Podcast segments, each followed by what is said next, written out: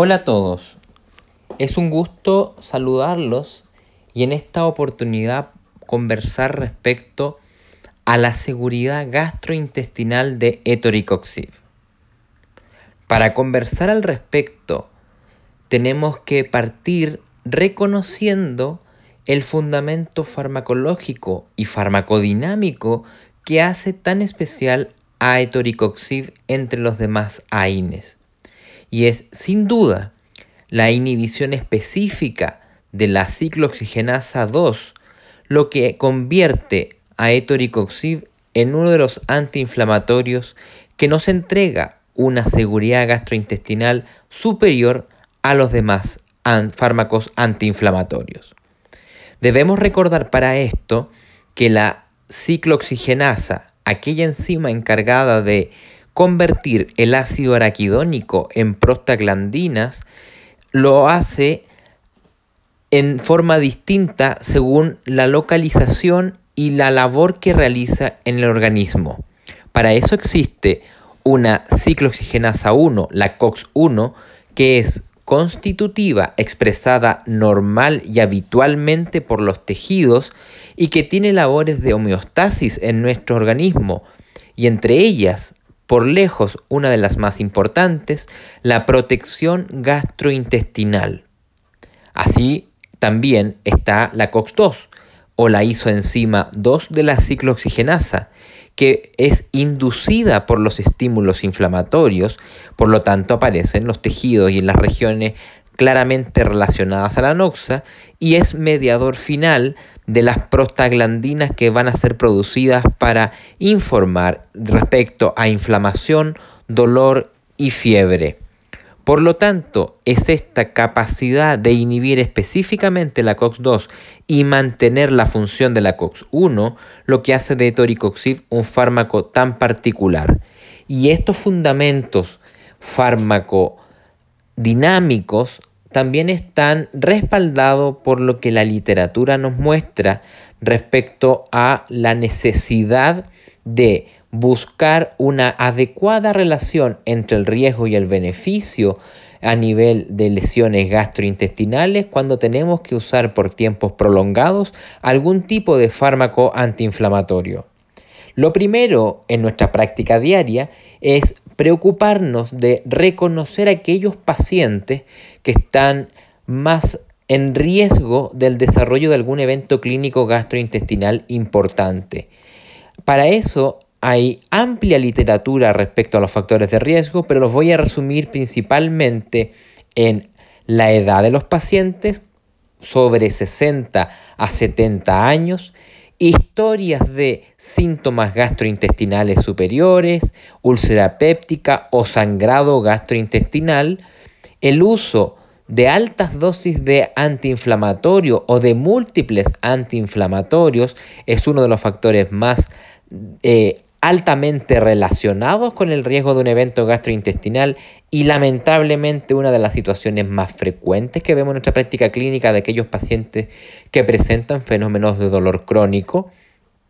También el uso concomitante de fármacos como aspirina, anticoagulantes, corticosteroides o algunos antidepresivos como los inhibidores selectivos de la recaptación de serotonina. Por lo tanto, nos encontramos finalmente frente a un espectro de pacientes muy importante que presentan alto riesgo de fenómenos gastrointestinales y en quienes la elección del antiinflamatorio es realmente importante porque no solo me interesa asegurar una alta eficacia, sino que principalmente ser un fármaco lo menos gastrotóxico posible, lo menos gastrolesivo posible, y en eso la balanza claramente se inclina a favor de toricoxib. Pero no es solo mi apreciación lo que quiero que queden con la idea, sino que además contarles que existen muchos estudios que han buscado específicamente reconocer la seguridad gastrointestinal de los diferentes antiinflamatorios. Y particularmente en el caso de Toricoxib, la evidencia es contundente y favorable. Existen estudios de alto nivel de impacto, metaanálisis que han evidenciado que etoricoxib en pacientes con artrosis o con artritis reumatoide, quiere decir que usan fármacos como los antiinflamatorios por largo tiempo, es un fármaco seguro a este nivel. En este metaanálisis, etoricoxib ha demostrado que tiene, comparado por ejemplo con diclofenaco, una tasa mucho menor de eventos gastrointestinales, o sea, es mucho más seguro desde el punto de vista gastrointestinal. Situación que también se ve corroborada cuando es comparado con naproxeno.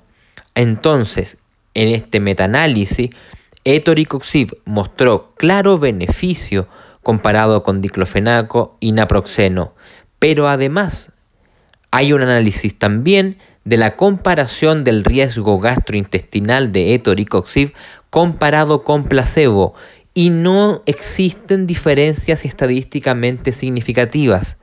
Esto es realmente relevante porque quiere demostrar que etoricoxib es tan seguro a nivel gastrointestinal como el uso de placebo. Sin duda, lo que más quisiera uno poder asegurar en nuestros pacientes.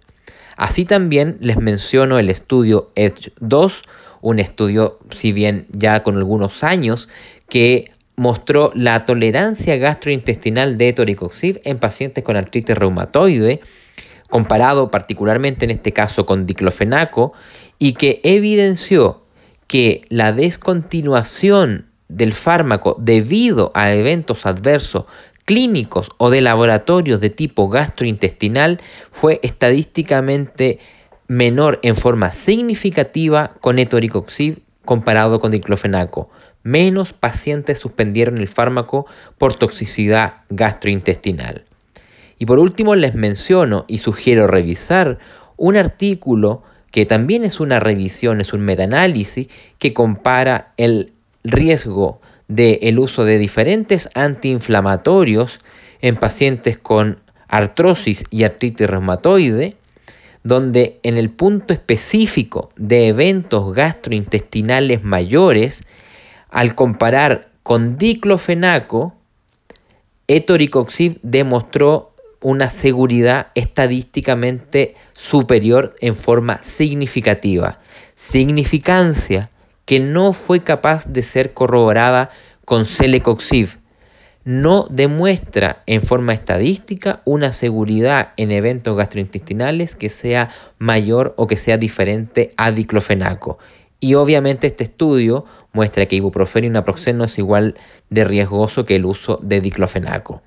Por lo tanto, tenemos evidencia farmacológica, farmacocinética, de ciencias básicas y también de ciencias aplicadas, estudios de la vida real de metaanálisis muy importantes que muestran la seguridad a nivel gastrointestinal de etoricoxib en nuestros pacientes y que lo convierte en un fármaco de elección y que en mi práctica clínica sin duda escojo en aquellos pacientes que tengo cualquier sospecha de mayor riesgo gastrointestinal, ya que con eso me aseguro buscar una adecuada eficacia analgésica, pero manteniendo una adecuada seguridad gastrointestinal. Muchas gracias y espero que podamos compartir en algún otro audio al respecto. Saludos.